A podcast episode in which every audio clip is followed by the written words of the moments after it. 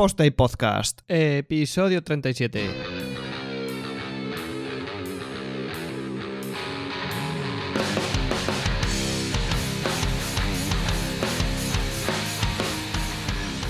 Pues hola a todos y bienvenidos a un Posta y Podcast más, una semana más. eh, ese podcast webístico, como dice Juanca. ¿Qué pasa, Juanca? ¿Qué pasa? ¿Cómo estamos? Aquí andamos. Hoy habla- habrá que hacer la classic review de WordCamp Sevilla para desarrolladores, ¿no? Hombre, exacto. Lo que pasa es que estás perdiendo las buenas costumbres, ¿eh? Y no me preguntas por qué ropita llevo. Es que me da un poco. de- Cada vez me da más miedo, tío. Después de- del plan comando de Sevilla, cualquiera te pregunta ya. Cualquier cosa es posible. Venga, va. Hoy llevo venga, ca- va, a ver, calzonci- ¿qué lle- qué llevas hoy? Cuéntame. calzoncillos, calzoncillos de encaje. No sé si existen de encaje para de- en calzoncillo, pero son calzoncillos de encaje con un arlequín. Igual ahí hay futuro. Puede una ser, línea de exacto. ropa, lencería para hombre, que igual existe, exacto. oye, pero. Pero hay. Pues eso, son calzoncillos de encaje con un arlequín dibujado, porque hemos ido a ver el Joker. Sí, sí. Y esta vez tú también has ido a He verla, ido, o sea he ido, he ido. Ta- Aquí tarde, el calzoncillo he ido. de encaje lo llevamos los dos, ¿eh? He ido, he ido, pero tarde. He ido.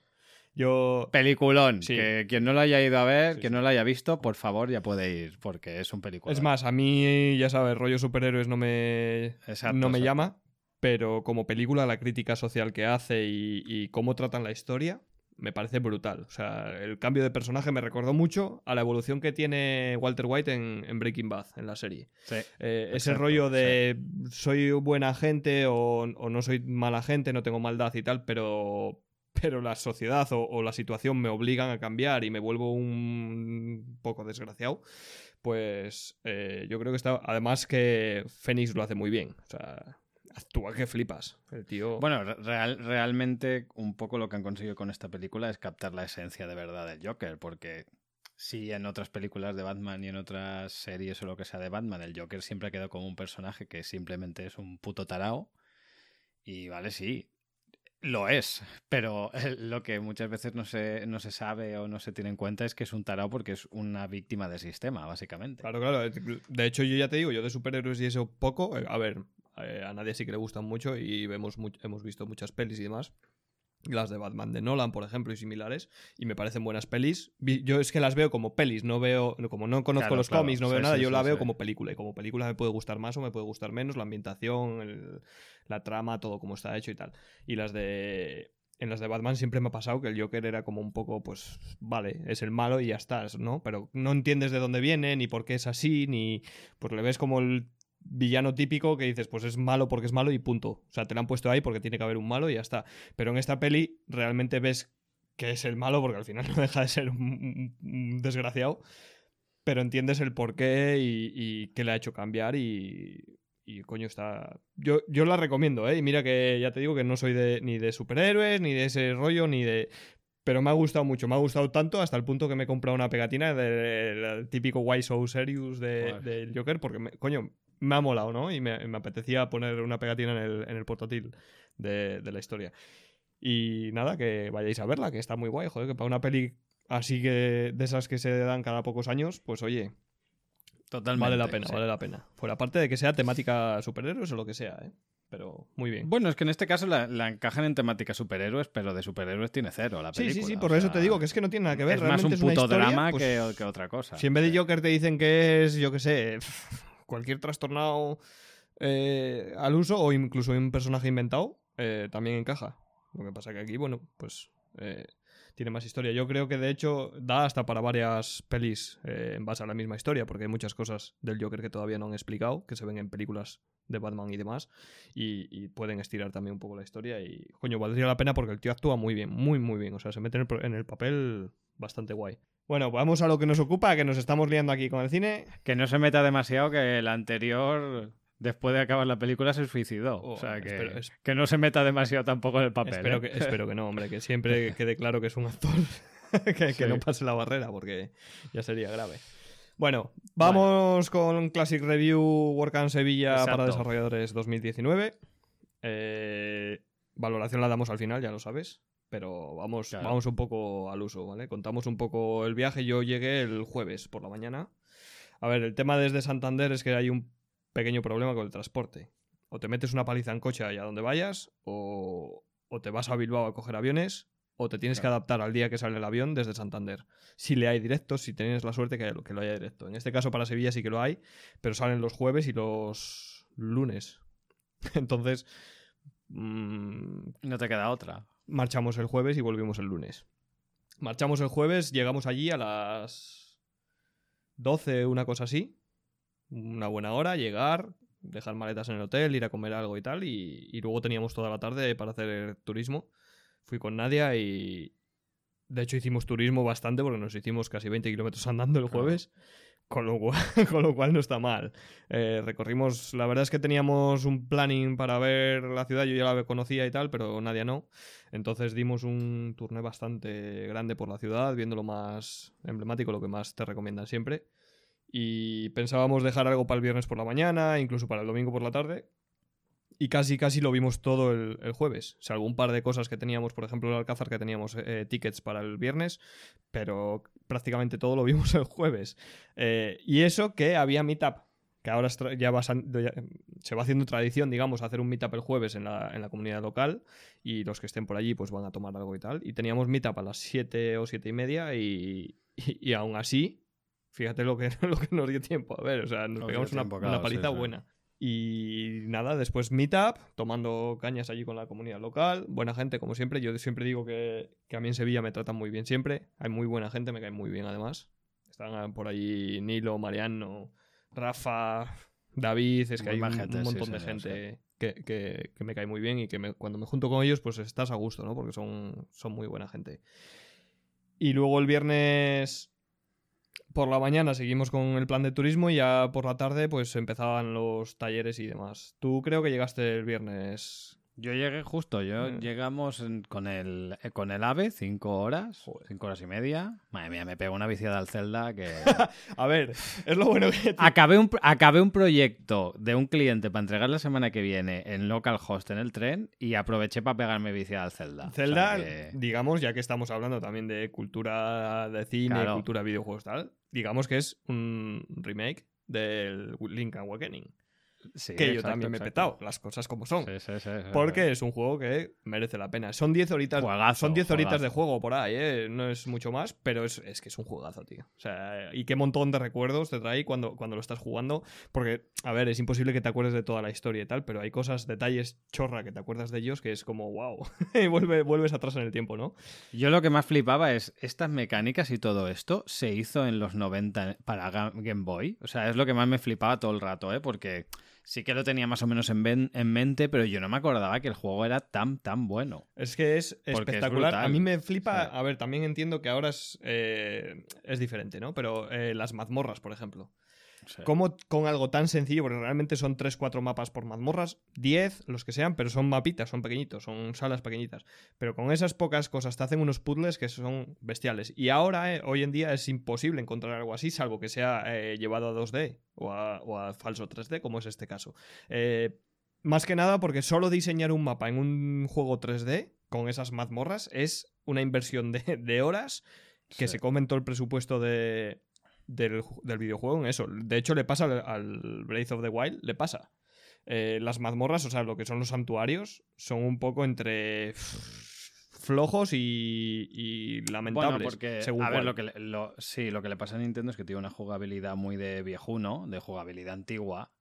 Entonces, claro, este, este, por ejemplo, es un remake y todos los que lo vamos a jugar, el, gran porcentaje de gente que ya lo jugamos en su día. Por lo tanto, el, o sea, sigue teniendo el mismo target, el mismo público. El Breath of the Wild intenta tener un target más genérico, es decir, gente que siempre juega y gente nueva. Entonces te ponen mazmorras muy pequeñas que son como mini retos que no dejan de ser los templos y el mundo abierto. Entonces, bueno, no es tan... Es que claro, a un, a un chaval de los que juega hoy en día juegos le pones una mazmorra como las de como las de Link's Awakening que igual te tiras una hora para pasártela y es que no aguantan ni cinco minutos. Porque la gente hoy en día juega, bueno, como yo digo, son más jugadores de, fast food, ¿sabes? Que no tanto de. que no tiene por qué ser malo, ¿eh? a ver, hoy en día se, estilan más los videojuegos tipo película. Y yo siempre digo lo mismo. Yo para jugar un videojuego quiero jugar un videojuego. Para ver una película me voy al cine o me pongo la tele. Entonces, eh, que Sony haga con la PlayStation videojuegos de película me parece cojonudo, pero es que eh, Sony se ha dedicado tradicionalmente a hacer películas. Entonces eh, es normal que hagan videojuegos que son como películas. Y yo a mí eso no me gusta. A mí me gusta más un videojuego con jugabilidad. Pues, el, pues eso. Por eso me gusta a ver, no, tengo nada en contra de. También me gusta un GTA V y me gusta, eh, yo qué sé, un Red, Red Dead Redemption y me gustan muchos otros juegos de ese estilo, que son, pues eso, vives una película desde dentro y eres el protagonista. Pero donde esté un Super Mario o, un Zelda o un. hasta un Mario Kart, que fíjate, es el juego de coches más simple, por decirlo de alguna que, manera. aunque no lo parezca, tiene algo que ver con esta WordCamp. También, ahora hablaremos de ello. Pero, pero vuelvo a lo mismo, o sea, al final son jugabilidades que es que uno son videojuegos, videojuegos al uso, clásicos, y, otros son películas interaccionables, por decirlo de alguna forma. Sí, sí, sí. Pues nada, eh, después de petarte el Zelda, ¿qué? ¿Llegaste a Sevilla? ¿Comer? Sí, llegamos a Sevilla, nada más llegar ya... Pues yo creo que comimos en el tren, yo me llevé un bocata y, Sí, sí. Fui con mi hermano, fuimos con, mi hermano en el tren y nada, yo me pillé un bocata, él, nos fuimos a la cafetería, él se pilló algo por ahí. Y nada, para llegar a hacer el check-in en el hotel, dejar las cosas e irnos a los talleres. Muy bien, muy bien. Eh, talleres, por cierto, mm, bastante guays, ¿eh? Muy bien, sí, sí, La, verdad que muy bien. la verdad es que cuando veo talleres de una hora de duración y tal, me echan un poco para atrás porque me da la sensación, pues eso, de como que pierdes demasiado tiempo y tal. Pero al no haber otras opciones, es decir, tienes tres opciones, tres talleres, te coges el que quieras y estás una hora en ese taller y no te estás perdiendo dos ponencias eh, simultáneas o cosas por el estilo. Entonces yo lo vi bastante bien, bastante, bastante bien. Eh, yo en el primero, pues como, como, llegamos con el culo, con el tiempo al culo que se dice, eh, no entré en ninguno, aparte de que, bueno, iba a haber entrado en el de Nadia, pero me dijo que no quería ponerse muy nerviosa y tal. Claro, pues la dejé, la dejé a su bola, ya estaban allí eh, Marta y Nora para cuidar de yo ella. Por, e, yo por eso también me fui a otro, ¿eh? porque como aparte que ya habíamos visto el taller junto antes de hacer la prueba. Para, que no, para, el oyente que no lo sepa, pues eh, nadie se estrenaba. Era su primer taller, eh, su primera ponencia, su primer taller en una WordCamp y además hace, hacía algo que es o sea, es doblemente fuera de zona de confort, porque ni trabaja con WordPress, ni no usa WordPress más que como ocio. Es decir, tiene un blog y ya, o sea, y aprendió a hacer eh, bloques de Gutenberg para explicarlo en una WordCamp. Entonces tiene doble mérito y, es doble, doble salida de zona de confort, ¿no? Y la verdad es que la gente que, lo ha dicho, que, lo vio y tal, dice que muy contentos y eso, y, recibió mucho feedback bueno por, por Twitter, así que, joder, genial. Genial. De hecho, está, está animada para repetir, así que algo mal. Cuando, nos, cuando nos hizo la demo, yo dije que me parecía. vamos. Muy, muy bien. ya te digo que para no trabajar con WordPress y tal, coño, pues está, está muy, muy guay. Y deja mucho concepto claro, que también es importante. Yo ahí estuve hablando con Nilo, con David, bueno, pues poniéndome al día un poco con la, con la gente de por allí que, ya te digo, como llegábamos un poco con el tiempo justo y tal, pues tampoco era en plan de era plan de molestar a, nadie entrando tarde ni nada, así que no vi no vi ninguno. ¿Tú estuviste en el de Yo sí. Yo me fui a ver el de pruebas eh, pruebas de navegador automatizadas para WordPress con eh, Steve Henty. ¿Qué tal? ¿Qué contaba? La verdad que muy bien. primera cosa, este hombre yo lo vi hace un año o menos un año y medio en Zaragoza. Porque este mm, eh, Steve Mm, creo que sigue trabajando, estoy casi seguro que sigue trabajando en Gravity Forms. Pero es que él además tiene otro proyecto que es Gravity Flow, que es como una herramienta aparte de Gravity Forms para poder hacer workflows de los formularios y de las acciones a llevar con, Gravity. Y creo que trabaja, creo que sigue trabajando en Gravity Forms y, además tiene... interrumpo, en su bio pone actualmente es lead developer en Rocket Genius, creador de Gravity pues Forms. desde 2012. Ya son años, ¿eh? Sí, sí, sí, sí. El tío es un crack. Y bueno, básicamente lo que, lo que daba en el taller es nos enseñaba un poco eh, cómo, poder, cómo poder montarnos un entorno de testeo con Docker y luego poder hacer una serie de, pruebas automatizadas, por ejemplo, pues utilizando un framework como podría ser el Codeception o podría ser el Selenium, en su caso él utilizó el Codeception. Y nada, un poco básicamente enseñaba eh, lo fácil un poco que es el, lenguaje a utilizar para, poder desarrollar estas pruebas automatizadas. Sí que es verdad que no hacía ninguna de 0 a 100 para acabar, ¿no? O sea, no se veía un caso práctico. Simplemente un poco la, idea de él era poner la, miel en la boca, ¿no? Para que, para que los que no lo estuviéramos haciendo nos despertara un poco la curiosidad y más o menos viéramos que no es nada, nada complicado. Creo que a veces es más complicado montarte el, todo el sistema para poder hacer las pruebas automatizadas. Es lo de siempre, cuando montas un framework o una historia de esta, siempre es lo que claro. la, inversión inicial. Que al final mucho es eh, no es tan inicial. Inicial es echarlo a andar y una vez que está andando ya lo vas mejorando con el tiempo y hasta que tienes la herramienta pulida. Así muy rápido, ¿eh? para, para que el que no conozca lo que son las pruebas automatizadas, no deja de ser como una serie de tareas imaginemos ¿eh? que nosotros tenemos un plugin y es un plugin que yo que sé, que le damos a un botón y nos envía un formulario, para poner un ejemplo. Entonces, claro, o sea, rellenamos un campo, damos un botón y nos envía un formulario. Claro, e, eso es muy simple, pero ese, ese plugin en su día funciona de esa manera y tiene, su cometido es que se rellene, que le des al botón y se envíe. ¿Qué pasa? Que tú en un futuro vas a ir añadiéndole funcionalidad a, esa, a ese desarrollo, a ese plugin. Si llega un día en el que tienes mucha, mucha funcionalidad añadida, ese plugin ya está extendido en muchos clientes. Claro, tú puede ser que en algún momento tú hayas cambiado algo de la estructura interna del plugin y sin darte cuenta estés rompiéndole algo a un cliente porque igual es algo que tú no estás utilizando y en ese momento no te das cuenta. Pues si tú tienes una serie de test, una serie de pruebas que revisan que todo lo que has programado, todo lo que has previsto en su día tiene que funcionar así, si ya está implementado en nuestro, en nuestro desarrollo, lo que vamos a hacer es que cada nueva versión que hagamos pase esos tests y esos tests nos pueden decir, oye, que todo va bien, pero que aquí la has pifiado, o aquí te falta un campo que has quitado y es necesario para que pase este test. o, aquí esperábamos un entero y me estás mandando un string o lo que sea. Exacto, él, se encarga de recoger los valores y comprobar que todo está como debe. Exacto. Está muy bien. La verdad es que, para según qué cosas está, está muy guay. Sí que es verdad que al final lo de que decimos siempre, ¿eh? o sea, el tema de test automatizados está muy orientado sobre todo cuando tienes producto, porque es cuando tiene todo el sentido del mundo eh, montarte toda la parafernalia para poderlo hacer. Pero no deja de ser una buena práctica que, oye, mm, está, está bien intentar integrar en nuestro trabajo en el día a día. Sí, no, cuando estás en lo que tú dices, cuando tienes un producto fijo, digamos, o que aunque evolucione, al final es ir añadiendo opciones a la, a la prueba automatizada y, con eso estaría. El problema es cuando trabajas con cliente final y no es siempre el mismo producto, ¿cómo haces? no, hay, no hay esa opción. O no, o no es tan, tan meticulosa, digamos, porque al final hay cosas que sí que puedes testear eh, de forma genérica, por ejemplo, en el desarrollo de un tema o similares, pero, pero hay otras que es imposible como las funcionalidades que son propias de un proyecto. Eso no hay forma de, automatizarlo. Pero bueno, al final eh, está bien conocer estas opciones y, sobre todo de gente que, controla ¿no? y que pilota. Y tiene, tiene buena pinta. Yo tengo, tengo un par de talleres pendientes de ver, que creo que ya están todos en, WordPress TV. Están todos, sí, ahora lo estaba revisando y están. Así que los tengo ahí en pendientes y, los veré.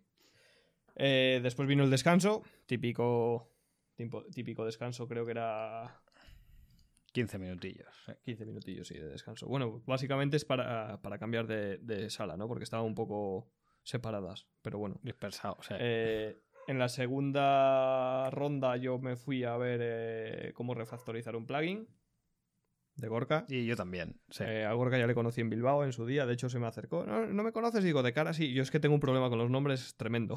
no me acuerdo de los nombres, no sé si es porque conozco mucha gente o por qué, pero yo con los nombres, salvo que sean de trato constante y tal, o sea, no me acuerdo nunca. Eh, y le digo, le dije literalmente, digo, de cara sí. la cara me suena muchísimo de haber estado hablando contigo, pero no me digas cómo te llamas y tal. Y ya se presentó, sí, ¿no? Ah, de Work and Bilbao y tal. Ah, pues sí, coño, ya le empecé a ubicar y demás. Y la verdad es que muy bien, ¿no? al final eh, puso los ejemplos de, de, siempre, de pues si tenemos este plugin que tiene un tiempo ya desarrollado, qué tal, y hemos hecho esto porque hace un año todos miramos nuestros códigos y es como, joder, lo que hemos mejorado. Entonces es eso, que todos los que tenemos plugins o tenemos temas o lo que sea, ves el código de hace un año y es como, ¿por qué hice esto? Madre mía. O incluso aprendes cosas de cómo trabajas con, cómo trabajar con WordPress, de las buenas prácticas y eso, que eh, el artículo mío de tu web va de eso precisamente. Y, y aprendes cosas que dices, ah, una buena práctica, pues que no lo hacía o pues ya que refactorizamos, pues refactorizamos bien, ¿no? Y hacemos, eh, le vamos a añadir una funcionalidad, reescribimos esta, esta parte para, pues para que quede como mandan los estándares o para mejorar el código y demás. Y explico, pues eso, cómo refactorizar, cómo cómo reconvertir el código, adaptarlo a los tiempos y demás. Y a mí me gustó, la verdad es que interesante, ¿no? Yo creo. Sí. Bueno, hay, un dicho que siempre se dice, ¿no? Y es que eh, todo programador, si después de que pasen unos meses o unos años y no ve su código y no se avergüenza, es que no ha aprendido nada durante todo ese tiempo, ¿no? Porque como siempre estamos con la mejora continua que se dice. Exactamente, ya. y es lo que digo, es, es que es necesario. O sea, ya no, ya no como programador, sino en, esta en este sector en concreto, tenemos que estar todo el día empapándonos y todo el día aprendiendo. Eh, ya sea CSS, PHP, todo cambia. O sea, todo cambia, todo evoluciona y siempre hay algo que te puede o mejorar el flujo de trabajo o mejorar como programador o como desarrollador o como diseñador. Porque, eh, por ejemplo, en front pasa muchísimo. Tú puedes estar haciendo todavía layouts con floats y funcionan. Y realmente el, el resultado es que funcionan. Pero claro, eh, ¿cuánto tardas en hacerlos? ¿Cuánto tardas en controlar los fallos que tiene? ¿Cuánto tardas en...? Y a lo mejor tiras un flex, un flexbox y tardas la mitad y ya no te cuento nada con, con Grid. Eh, es un ejemplo, ¿no? Pero, sí, sí, sí. pero pasa con, con, PHP. Mm, hasta que aprendes programación orientada a objetos y hasta que tal, bueno, pues todos hemos hecho un sistema de lo que sea con, con scripts de PHP y enlazados entre sí con requires o con includes o con lo que sea y una vez que lo haces con, con orientación a objetos pues la cosa cambia y todo funciona todo es eh, para ir a mejor, ¿no? Y mientras sea así. Pues... Sí, y luego también había, había, una cosa que él decía que era muy interesante y es que, claro, cuando tú más o menos tienes tus bases de programación, Claro, tú te piensas que puedes llegar a un CMS, sea WordPress o sea el que sea, y el entrar, entrar como un elefante en una cacharrería. Yo ya me sé hacer mis llamadas a base de datos, yo para qué voy a tirar las funciones que traes si yo ya me sé las mías, que yo me lo hago a mi manera y tal y que cual. Claro, pero eso no tiene sentido que hagas eso si vas a utilizar un, CMS. Claro, es lo que he comentado antes, eso es de lo que he escrito en OctuWeb este año, que me invitaron y tal.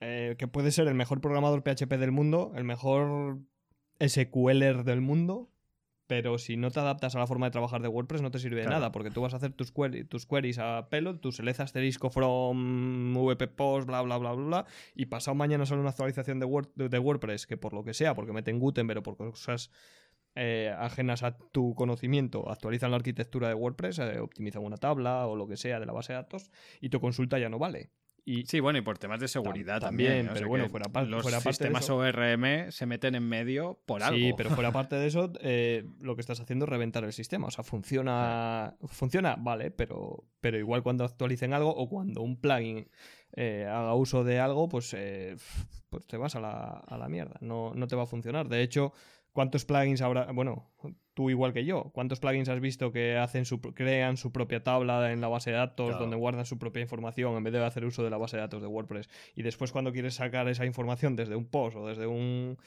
Eh, olvídate, te tienes que hacer una función que reconvierta todo eso o...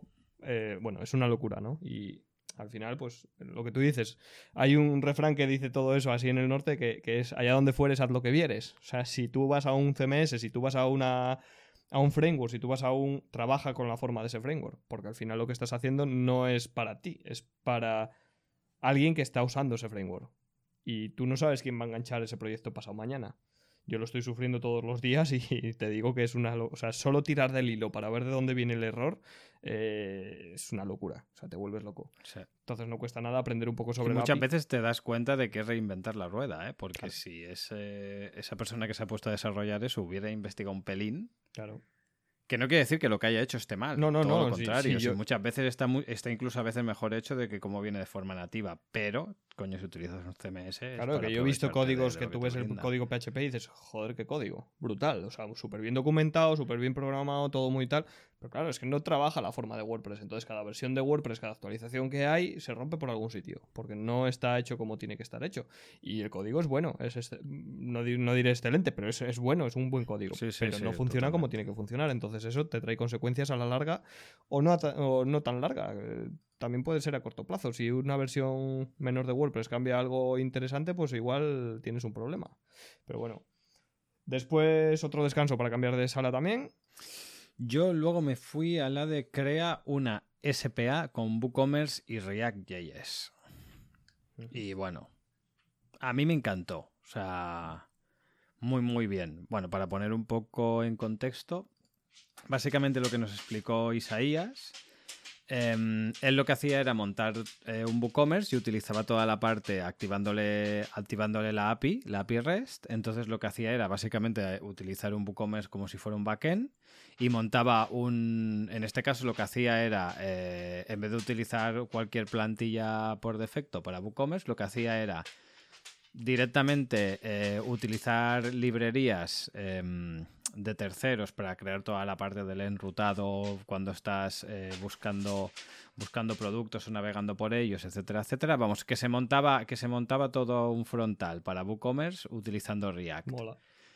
Claro, nos enseñaba un poco em, la gracia de por qué se hace eso y, cuál es el, resultado, ¿no? Y ese, hostia, la web parecía, es que parecía una aplicación. Parecía que todo lo tuviera en local, porque claro, realmente lo que, lo que te hace React es que cuando haces la primera petición ya te está cargando todos los datos de todo en Internamente, sí. Prácticamente, exacto. Internamente utilizando, si no me equivoco, el, data storage y demás, ¿no? Porque te, hace con la petición, te guarda todos los, productos y, la información que tú necesites de ellos, porque al final lo puedes moldear Además, como si, quieras. si está bien hecho, puede ser progresivo también, o sea, PVA. Es decir, que carga en la primera carga, carga lo principal para lo que estás visualizando, pero después en segundo plano te sigue descargando cosas para posibles usos que le des. Es decir, si en tu si en esa pantalla que estás visualizando tienes la opción de ir a una categoría, te está cargando en segundo plano la categoría antes de que le des al botón, con, lo cual cuando le das al botón ya está cargado. Entonces es, la verdad es que mola un huevo. De hecho, ese es el, sentido del WordPress headless que es tan famosísimo ahora, ¿no? Que eh, estirar tener WordPress para lo que es la gestión interna y luego en el front desvincularlo y hacerlo pues con tecnologías modernas que hay. Sí que es verdad que al final, como todo, tiene problemas. Y es que, por ejemplo, yo problemas que le veía esta manera de hacer, porque desde mi punto de vista se adelanta un poco a, las necesidades reales. O sea, está, está bien pensado para, lo que, para, lo que, para lo que es. O sea, en el sentido, tú puedes, por ejemplo, tener eh, una web con tu front y tu back 100% eh, WooCommerce y 100% WordPress, pero dado un caso puntual, pues necesitas hacer una aplicación para los móviles porque va a haber una categoría de productos o una parte muy concreta de todo lo que tengas en tu tienda que te interesa hacerlo de esta manera. Básicamente lo digo porque, por ejemplo, eh, las webs hechas con React y demás, Google no las indexa te tienes que hacer un front que te cargue todo esto, porque realmente lo que está cargando JavaScript, es decir, lo que carga tu servidor, lo único que da es un array con todos los datos de los productos y los valores que tú hayas pensado. Y luego toda la programación en el cliente, es decir, en tu móvil, en tu ordenador o donde sea, es el que hace toda la magia. Como estamos acostumbrados ahora es al revés, o sea, nosotros hacemos petición y es el servidor el que nos da toda la información todo masticado y simplemente tu navegador o tu móvil lo único que hace es interpretar, pero no, no ejecuta nada, por así decirlo.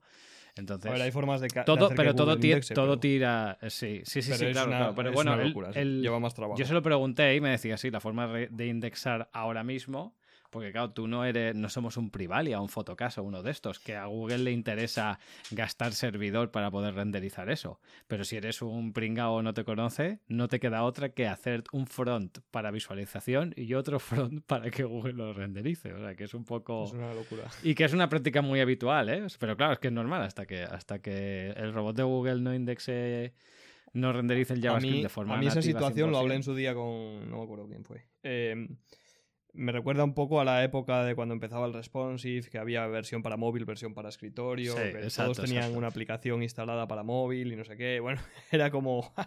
y cuando empezó a instalarse el responsive ya fue como, bueno, ya con una versión podemos hacerlo todo, ¿no?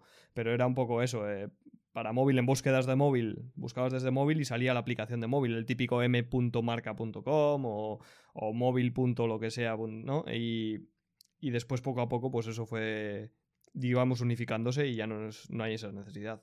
Que sigue haciéndose según qué medios, porque, porque interesa por rendimiento, pero ya no hay esa necesidad. Y que realmente al final eh, tiene relativo sentido, ¿eh? o sea, no nos volvamos locos, porque realmente aquí lo importante, si nos fijamos en cada caso, y es una cosa que siempre nos habéis escuchado, escuchado decir, es el tema de eh, tener la, la información parametrizada y bien estructurada. Si tú eso lo tienes bien parametrizado y estructurado, tú luego tú puedes sacar en el frontal lo que quieras o hacer un, frontal por cada, por cada tamaño de pantalla. Es impracticable porque tienes un montón de currazo, pero si la información está bien estructurada en el backend, luego ya como lo saques en el frontal, pues de la manera que más cómoda te sea posible y la manera que eh, a nivel de mantenimiento también sea más cómoda. o, depende del capital que tengas, que también es importante. O sea, no es lo mismo hacer un front universal y decir, mira, pues esto es al final lo convierto como buenamente pueda, aplicación de Android y de iOS y tal y cual, que se pueda hacer una web app, eh, que, dar el siguiente paso y tener eh, la web por un lado como tal, y después hacer un React Native para Android y para iOS, o incluso tirar de, las propias eh, nativas para Android o para iOS, o es que hay mil opciones y mil niveles, por decirlo de alguna manera. Entonces todo depende del proyecto que estés gestionando. Y A mí me, gustó mucho ¿eh? la charla, o sea, es súper interesante de ver y de entender cómo... cómo yo tengo pendientes de ver, te digo, la de pruebas de navegador, la quiero ver. La de Nadia también la quiero ver porque he visto parte, pero no la he terminado de ver. La de Pablo de Buscando Patrón con expresiones regulares también me parece interesante. Aparte que Pablo es colega y hay que verla, aunque sea para darle alguna colleja por privado. Y la, de, la que comentas de cómo crear una web de un spa. que yo me acuerdo de la primera lectura diagonal que hice del título fue, ¿en serio va a hacer una, web, de un spa aquí en, la WordCamp para desarrolladores. Digo, que Claro, después leí el, el título, ah, hacer un SPA. Un SPA, sí, sí. Claro, la primera lectura que hice... Cambia mucho, ¿eh? Claro, la primera lectura que hice digo, eh, eh, ¿cómo? o sea, como que me chirrió un poco, ¿no? Pero, oye, cualquier cosa. Además estaba en el avanzado. Digo, joder, tampoco creo que sea tan jodido hacer una web de un spa. Tampoco me parece que... Exacto. De hecho, creo que te hice la broma a ti de de, seguro que usa Divi o alguna historia de estas para hacerlo en una hora rápido y tal, ¿no? Sí, porque si no, hacer claro, de todo no, no, me sonaba como, wow, que lo que dices, qué locura y tal. Y no, no, después de, releer y leer la descripción, digo, ah, pues sí, vale, tiene su, tiene su aquel. Pero sí, sí, eh, fue, fue muy, muy gracioso. Bueno, eh, cena de ponentes, ¿qué vamos a decir? Guay, ¿no? A mí me moló Hostia, la, la, verdad que muy bien, sí, porque aparte ahora parece como que se haya vuelto a estilar el tema de hacerlas de pie así más informal, entre comillas, ¿sabes? Que no te tienes que sentar en una mesa, comida sentada y tal y que cual, sino que... Te mueves, interactúas más, conoces más gente. A mí me gustó. Invita mucho más a hablar, invita mucho más a moverte, a no quedarte en un sitio, que es lo que habíamos comentado muchas veces, ¿no? Que es, eh, La verdad es que bien. Y ya te digo, el rollo tablas y picoteo y tal, que también. Sí, muy bien. A mí me gusta, me gusta. Después estuvimos además allí mismo tomando algo hasta las tantas. Eh, no me acuerdo a qué hora nos recogimos, pero estuvimos ahí a la una o así. Sí, sí, buena hora, ¿eh? Yo ese fin de semana dormí muy poco. Yo también. Era, era un pre-after party. Sí. también te diré, mira, yo tengo. Eh, bueno, el reloj este de Amazfit Beep, eh, tú tienes el Apple Watch y tal, que te traquean sueño y demás.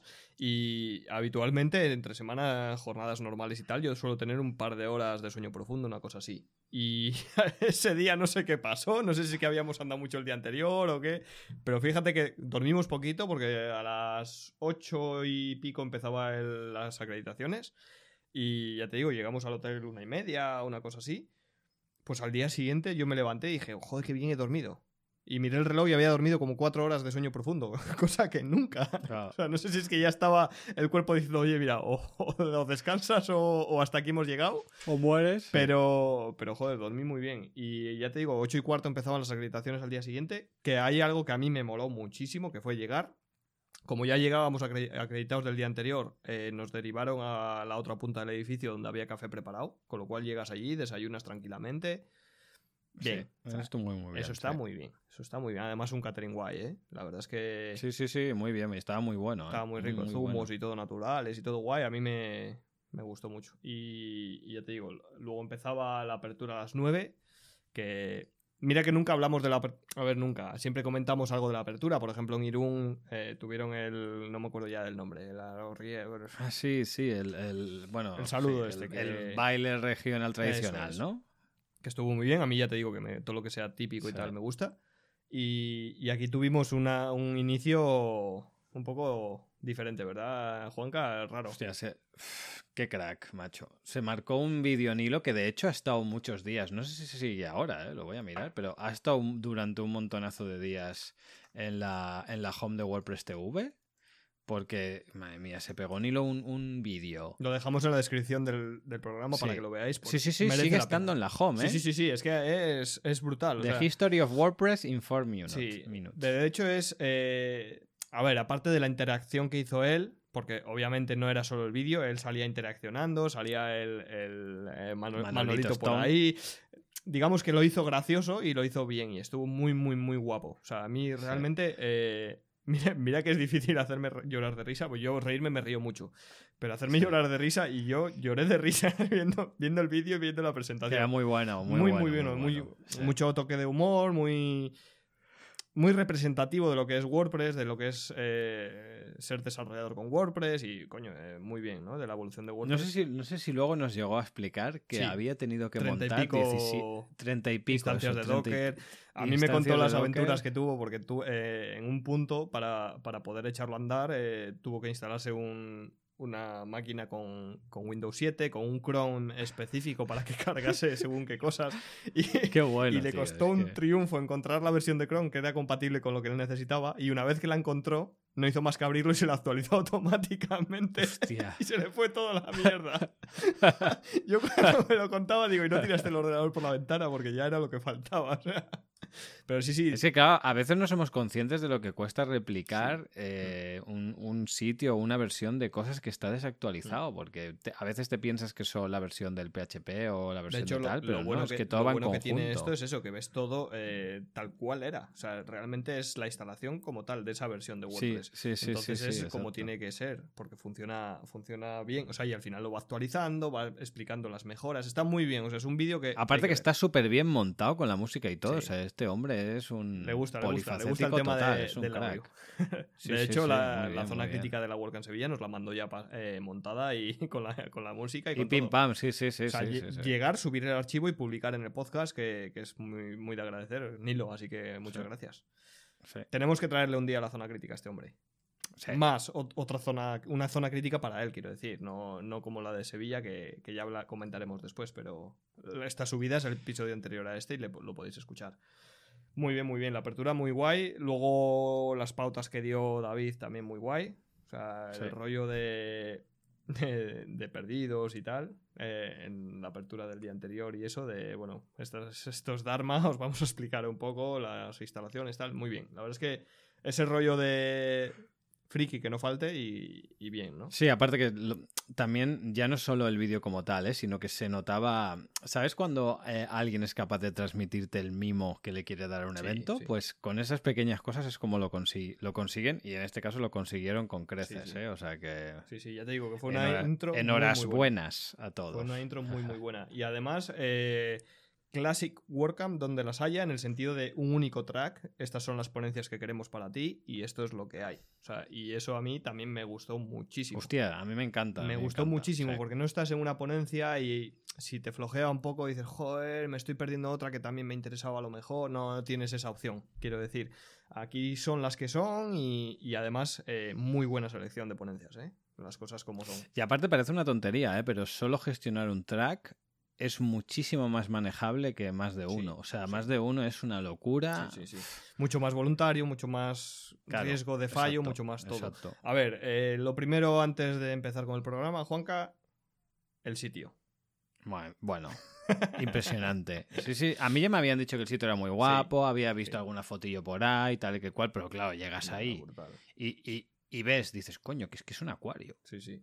Para el que no lo Porque sepa, lo que te digo, ¿eh? por mucho que te digan o por mucha foto que veas, Hmm. llegas ahí y te plantas en el, en el acuario. Yo hice un y par de fotos, eh, las, las dejo también en la descripción para que las vea la gente. Eh, más o menos típico anfiteatro en escalinata con un escenario bastante grande. En el, en el propio anfiteatro entraban eh, unas 300 personas aproximadamente.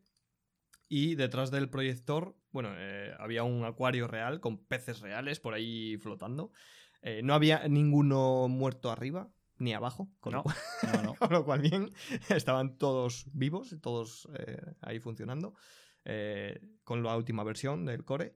Y, y una vez que empezó el tema de ponencias, presentación y demás, se bajó el telón, tapó el, el acuario y se proyectaba sobre sobre la pantalla que salía por encima de- por delante del acuario. Y muy guay porque estaba proyectado a los costados el techo y demás como una especie de imitación de agua con olas o sea con, con- con agua calmada y demás que daba una sensación de paz muy guay. Y, y luego tenía monitores, a los costados tenía unas, unos ojos de pez, unas, un- unas ventanas circulares que simulaban, digamos, como un submarino. Muy bien, Sí. la verdad es que un ambiente Sí, muy, sí, muy, muy bien, guapo, muy relajado, muy tranquilo, muy, muy bien. Y el audio y demás, muy, muy bien. ¿eh? O sea, es eso. Aparte que la pantalla era en- au- auténticamente enorme, o sea... Luego hablaremos de la Y pantalla. además se, se veía muy bien, porque dices, vale, no, hostia, una además de calidad ser brutal, grande o a veces, había, muy había bien. o nivel, había nivel. Muy, muy, muy. La verdad es que muy, muy bien, ¿eh? Muy, muy bien el, el venue. Empezamos con, con los tracks, con, Con la- bueno, con el track, la chicha. Con la, con la chicha de las ponencias. Sí. Apertura, ya hemos hablado. Eh, después vino Mauricio Helves hablando de X, X debug, X debug, para Sí. los de la Logse, como dice Goyo Jiménez. Eh, el bastón blanco para los desarrolladores de WordPress. Y muy bien, yo ya lo conocía y tal, pero, pero muy bien, Sí. muy bien. Eh, la verdad es que es esa- esas herramientas que hay mucho desarrollador que por tiempo, por lo que sea, pues no le da tiempo a, in- a investigar o tal, o que ni siquiera conoce, porque las va a conocer, tampoco vamos a conocerlo todo, ¿no? No vamos a ser aquí dioses. Y la verdad es que hizo una explicación, un repaso bastante rápido, y muy, pero muy bien, ¿no? De, de lo que es X, XDebug y cómo Sí, bueno, funciona. aparte Mau, el cabrón, tiene una facilidad para poder enfocar y tematizar sus ponencias, porque, por ejemplo, o sea, XDebug es una herramienta que mm, es una pasada, pero bueno, ponte a explicarla de forma afable. Sí, no, a ver. Porque y más a las 9 de la mañana. eh, Exacto. Se te duerme media, Tiene- media sala, pero bien. Tiene cojones marineros el tema, porque es complicada. También te digo, eh, Y- una WordCamp que junta 250 personas que a las 9 y media de la mañana están escuchando una ponencia sobre XDebug, eh, mm, Ya solo con eso. no hay mucho más que decir. De hecho, Sí, Rafa, puso, sí. Rafa Poveda puso un tweet. Esto es la- una WordCamp que reclamábamos hace tiempo, de- en el sentido de 250 personas escuchando una charla de, nue- de, de- de XDebug a las 9 y pico de la mañana y atendiendo, ¿sabes? Que no es. Totalmente. No me queda otra y estoy aquí viéndola. Es, estoy atendiendo porque, coño, es que es interesante. Y, y la verdad es que muy bien. Mauricio, buen colega y a mí me, me gusta cómo explica y, joder, lo hace menos, lo hace por lo que tú dices, ¿no? Que tiene, tiene ese, esa facilidad de explicar las cosas guay. Exacto. Y aparte que es interesante, ya te digo. Todas las que hablemos, pues es, que son recomendables de ver en, en WordPress TV porque sí, sí, no tiene totalmente. Es desperdicio que vamos. ninguna, exacto, exacto. Después venía Marta Rey, eh, compañera de curro de Pablo López Mestre, eh, colega íntimo. luego, Sí. luego hablaremos de Pablo. Eh, donde hablaba de cosas que se han hecho con CSS que no, que no creerías que son CSS, ¿no? Que por, por el tema de animaciones que tiene, por el tema de, de cosillas que tiene, que parece pues típicas animaciones JavaScript, pues no, son CSS. Y explicó algunas cosillas eh, de CSS que también estaban guays. Eh, A mí hubieron un par, porque además, eh, si no me equivoco, em, es que claro, lo estoy diciendo un poco de memoria, ¿eh? pero creo que tenía el- el- la- las capturas de pantalla como si estuviera utilizando un CodePen, ¿no? Sí. Uno de estos que pones el código CSS y HTML y en el, en el lado derecho tienes un poco el resultado de ese código lo que hace. yo creo que era directamente Y a- las slides estas que se hacen con CodePen, ¿eh? Sí, sí, sí, sí, Sí, sí, vamos, algo así. Por eso que digo que lo recuerdo un poco así vagamente. Sí. Pero vamos, o sea, había ejemplos que yo decía, hostia, Sí, sí, muy guay. Pues yo- el, sí. ejemplo que más resonó allí, que, que la gente se sorprendió y tal, es el de la web esta de los planetas del sistema solar y demás, que está, Exacto, hecha, bueno, está hecha es- entera con CSS y es una pasada, o sea, es una currada que flipas.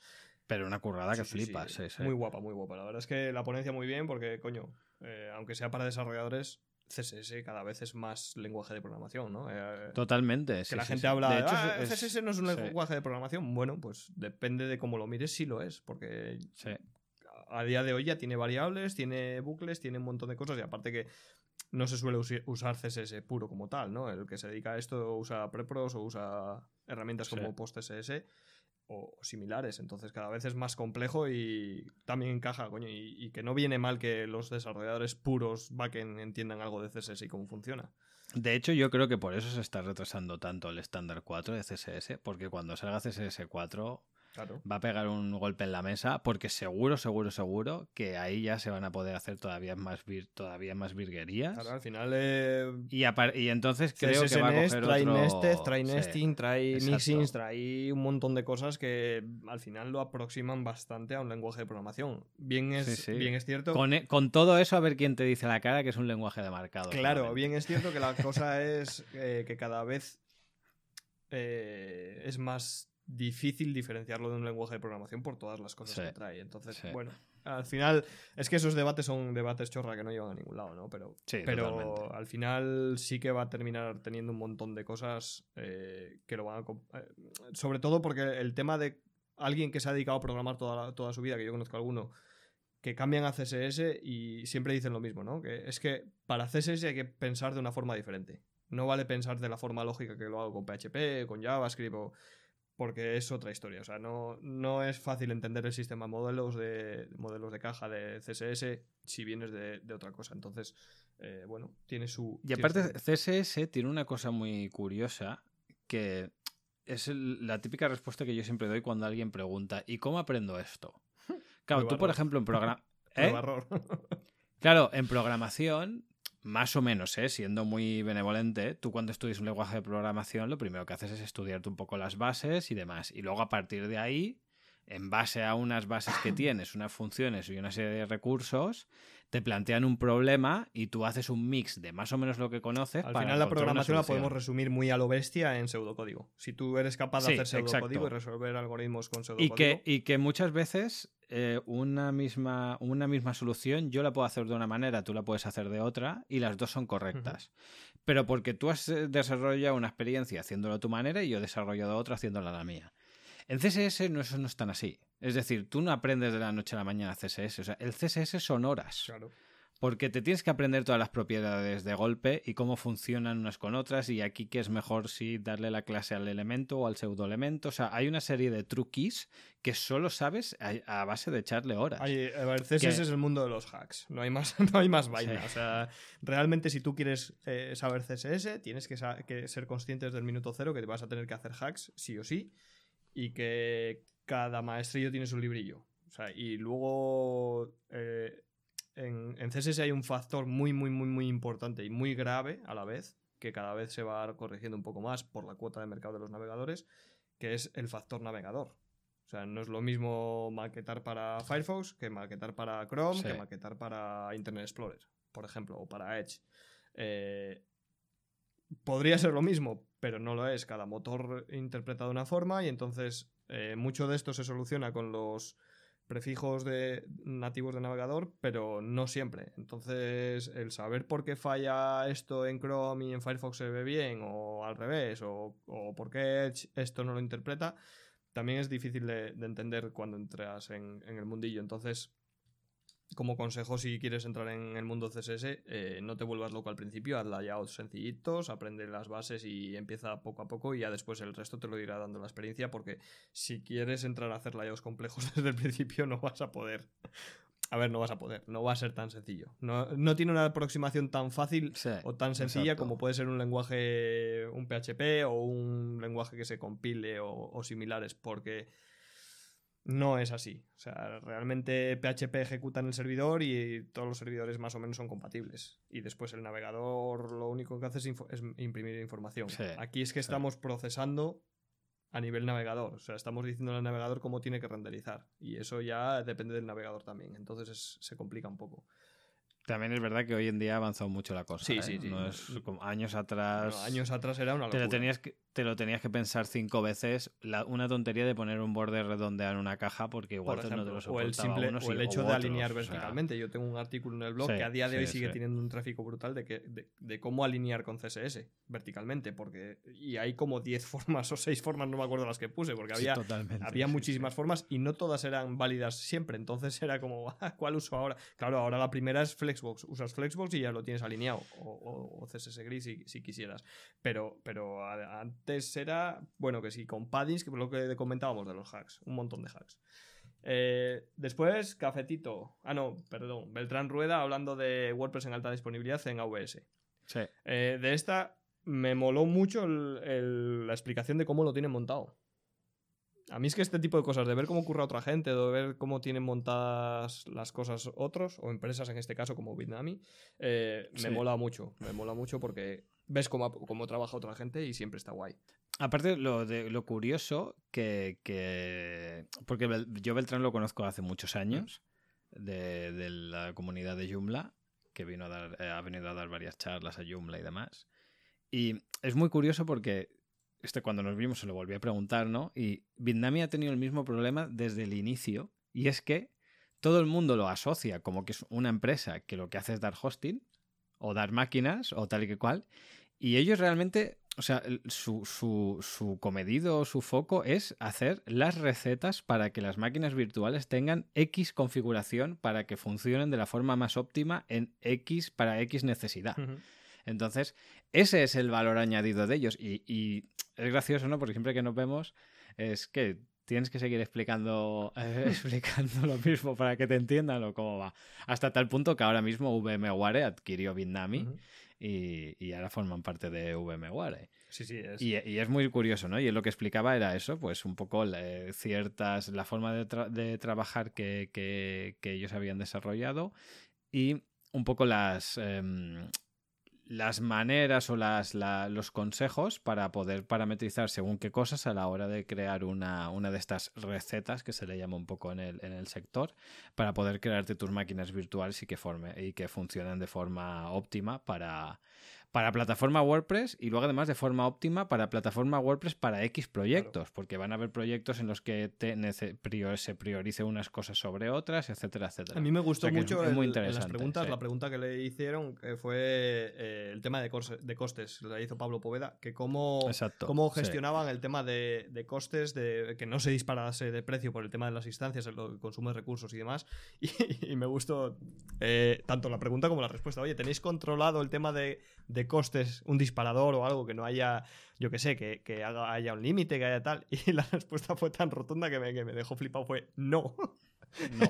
no tenemos forma de hacer esto eh, o, o no lo tenemos implementado, ¿no? Y, y también es que hay que entender eh, que es muy complicado, o sea, no es fácil cuando estás generando... Es, es que al final Bitnami lo que hace es generar esas instancias, tú ejecutas la instancia con esa configuración base y a, a funcionar. Y no es fácil, ¿eh? La gente piensa... No, la no, gente no, se cree para que- nada, para nada. la para gente se piensa que es un Docker, un.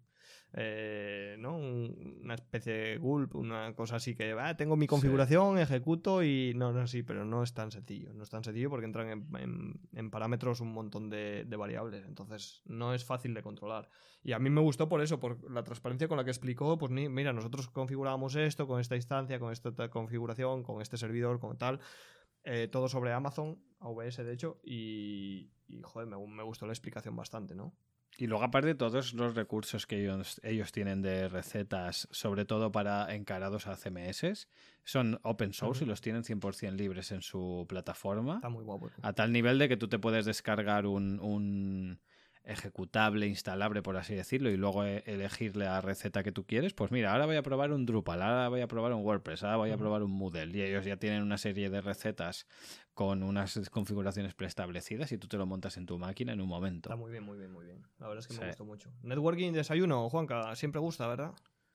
Totalmente. Todo lo que sea desayunar con pastitas, café y hablar. la verdad, que, viene la verdad que bien. muy bien. Además estábamos con el café y bueno, decir que para que nosotros éramos no sé si llamarlo ponentes. Bueno, eh, teníamos Bueno. hacíamos una zona crítica en directo. Formábamos parte. Sí, hacíamos una zona crítica en directo justo antes de la mesa redonda final y, y la verdad es que no teníamos pensado decirle a los invitados sorpresa nada. Eh, y tomando el café fue en plan de, joder, es que hay mucha gente y, y hay invitados, sobre todo cuidando un poco de Nora, ¿no? Porque no había tenido una experiencia tan bestia, yo creo. Eh, tampoco era en plan de atacar así, en plan, "Eh, Nora, súbete al escenario y aquí delante de tanta gente. Sí, porque también un poco para tener de la deferencia, ¿no? De que no suene como un atraco. Claro, es que eh, O imagínate que ese día, por lo que sea, no tienes el cuerpo para, como digo yo, no tienes el chichi para farolillo, ¿vale? Claro. Y te dicen, oye, pues que sin comerlo ni beberlo vas a tener que subir a hablar delante de 250 personas. Bueno, pues depende cómo estés ese día, igual no te apetece. claro, claro. Y como con ellos tenemos confianza, pues Bueno, nos acercamos en el café a, los sí, tres exacto. invitados, que eran Nora, Nilo y Pablo, en ese orden además, y se lo comentamos. Se lo comentamos sin dar muchos detalles. No, no les comentamos ninguna pregunta, ni les dijimos de qué íbamos a hablar, ni nada. Simplemente les dimos, pues eso. eh, pues mira, tú has sido seleccionado para hablar de diseño, hablar de desarrollo, hablar de lo que sea. Eh, sin más pautas para que no se asustasen mucho. Y bueno, pues aún así, algunos se nos asustó, que luego comentaremos. Pero, Sí. pero bueno, estuvo, estuvo bien. Estuvo muy bien. Networking y sí. desayuno, una vez más, allí de pie, la gente cogía sus cosas, hacía cola para el café, para el zumo, para lo que quisiera. Había cosas de, de picoteo y tal, y muy guay. La verdad es que muy, muy, muy bien, muy bien. Me gustó también. Nos han- la Sí, verdad es que nos han bien, tratado bien. En sí. tema de comida nos han tratado bien y estuvo guay. Eh, después Vale. venía Seguimos con- Nuria y, y Javi. Eh, estuve con ellos en una cena de ponentes hablando del tema y tal, y la verdad es que tenía pinta la, la- la- la presentación. El caso de estudio de cómo implementaron el rediseño de Neutral.es, la de la web de Ana Pastor, el proyecto de la startup Sí. de Ana Pastor, eh, conversión a MP. Em, aquí solo me faltó una cosa. Y Juanca está diciendo que sí, lo- no lo veis, pero Juanca está diciendo que sí. con la cabeza está sintiendo con la cabeza. Y es que no podían, por confidencialidad, no podían enseñar Claro. el proyecto. Y hubiese faltado enseñarlo un poquito. eh, La historia, que creo que lo llegaron a comentar, es que ellos cuando aplicaron para hacer esta charla, la fecha de entrega o el deadline del proyecto era como dos o tres semanas antes de esta no charla. llegaron. Entonces ellos ya, ya calculaban de que iban a poder llegar a, a la charla y la web ya estaría publicada. Y no llegaron. Pero por razones X, pues lo que suele pasar en proyectos pequeños y gordos, y es que tú has llegado a acuerdos con el cliente, o se retrasa él, o te retrasas tú, o retrasáis los dos, o surgen N factores externos que hacen que se vaya una semana o dos más tarde.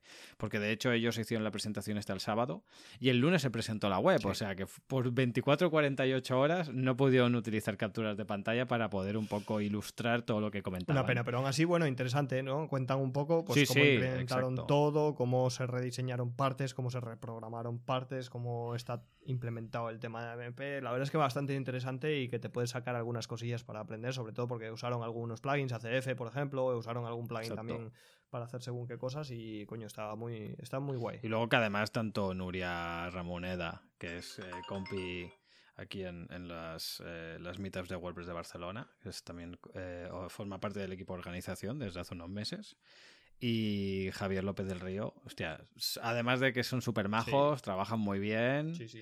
y bueno, Mira, yo a, Javi- Javier no le conocía y la verdad es que muy bien, muy, muy buen chaval. Estuvimos hablando mucho en la, en la cena de ponentes y, y muy bien. Esto es un crack del JavaScript, ¿eh? Ya, ya, ya, Cuidado ya, con. Javi. Ya, ya, sí, lo tengo claro. Lo, Cuidado. lo vi, lo vi. no, muy bien, muy bien. Cuidado con el, cuidado con el gallego. La, vez- la verdad es que me moló. Y nada, después venía eh, cómo hacer más en menos tiempo, introduciéndote a la automatización Ansible en, en WordPress, de Sí. Iván Jordanov Ivanov. Exacto. Eh, guay, la verdad es que, a ver, guay, pero eh, aquí tengo un poco de sentimiento encontrado. Eh, en el sentido de que la vi un poquito floja. Eh, quizá también la barrera del idioma también hace, eh, aunque lo entiendo muy bien, realmente yo Sí. inglés bien, pero, pero aún así, pues o, o la noté muy lenta o muy... No sé, no sé, me faltó algo en esta ponencia. Me gustó, pero no tanto como las demás, quizás. Eh, fue un poco. A ver, sí que es verdad, como tú, como tú dices, hubieron varios puntos que podían jugar en su contra. Uno es el tema del idioma. Em, luego yo, por ejemplo, el otro punto que le achaco es que, a ver, eh, no deja de ser un tema de sistemas puro y duro. Claro, Pero sistemas puro y duro. claro. Porque tú me dices, no, vamos a hablar de caché. Bueno, es sistemas, pero implica también el desarrollo, ¿no? Porque al final todos nos hemos tenido que implicar un poco con eso. O por ejemplo el caso de Beltrán. Beltrán era sistemas Mm. también 100%, pero ya te tocó una parte de parametrizaciones, etcétera, etcétera. En este caso era un tema un poco más arduo. O sea, ya te digo, 100% sistemas y luego además tenía un par de cosas como por ejemplo que eso para mí es pecata- pecado capital y es poner vídeos para ejemplificar algo, que en su caso tenían totalmente sentido, Sí, porque pero- si ya picando código te puede, te, haciendo un- picar código en directo es un riesgo, empezar a tirar comandos para montar y hacer según qué pruebas a nivel de sistemas, pues todavía podría ser más peligroso. Pero eso también es un problema a la hora del espectador, que es lo que digo, que te falta algo. No digo aburrirte, porque no llegas a aburrirte tampoco como tal, pero te da esa sensación em, de. Es que ha venido a ponerme vídeos. Es que, ¿sabes? Entonces es una barrera también psicológica que es. Eh, te genera una barrera de entrada ¿no? de la información, que al final siempre decimos lo mismo. la gente hoy en día tiene una tolerancia a la atención muy baja. Entonces, si tú estás allí y te. Aparte que tienes la barrera del idioma, que aunque te controle, controles el idioma y tal, em, es una barrera. Si tienes la segunda barrera de el tema tampoco es a lo mejor de todo, del todo de mi interés eh, pues porque dices, es DevOps, es 100% eh, servidores, es muy denso y, tenemos una tercera barrera que es eh, para explicártelo te pongo un vídeo tras otro o un pedazo vídeo como, como, era el caso, que era un pedazo vídeo muy largo sobre el que él iba comentando, pues al final te, se te hace un poco pesado. A, mí por lo menos, ¿eh? ya te digo, aún, aún resultándome interesante, porque a mí siempre me resulta interesante todo lo que no conozco. Sí, sí, totalmente. interesante, pero aún así eh, se hizo un poco, un poquillo pesado. Para mí, eh, después venía Magdalena Paciorek, o Paciorek, no sé cómo se dirá.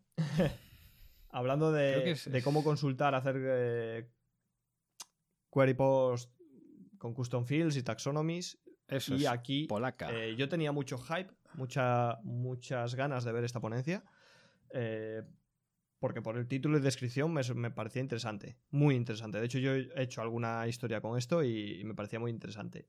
Pero es que además fue un punto más allá que yo no me esperaba, que era el tema de rendimiento. De cómo, qué diferencias de rendimiento hay en una query normal, en una query hecha con, en base a un custom field eh, o a un taxonomy term y explicaba cómo, hacer esas queries para, que sean lo más óptimas, ¿no? Y te explicaba pues todo el proceso de pues eh, cómo funciona WordPress a la hora de hacer las queries, que eh, usa Man in the Middle, eso ya lo sabía yo. Man in the Middle es, para el que no sepa, un, algoritmo de búsqueda que lo que hace es, eh, digamos que si tienes 10 elementos y tienes que hacer una búsqueda, lo que hace es dividir entre dos, busca la primera mitad, de hecho busca el 5, digamos, eh, en base al 5. Si el término que estás buscando es mayor a 5, la primera mitad queda descartada.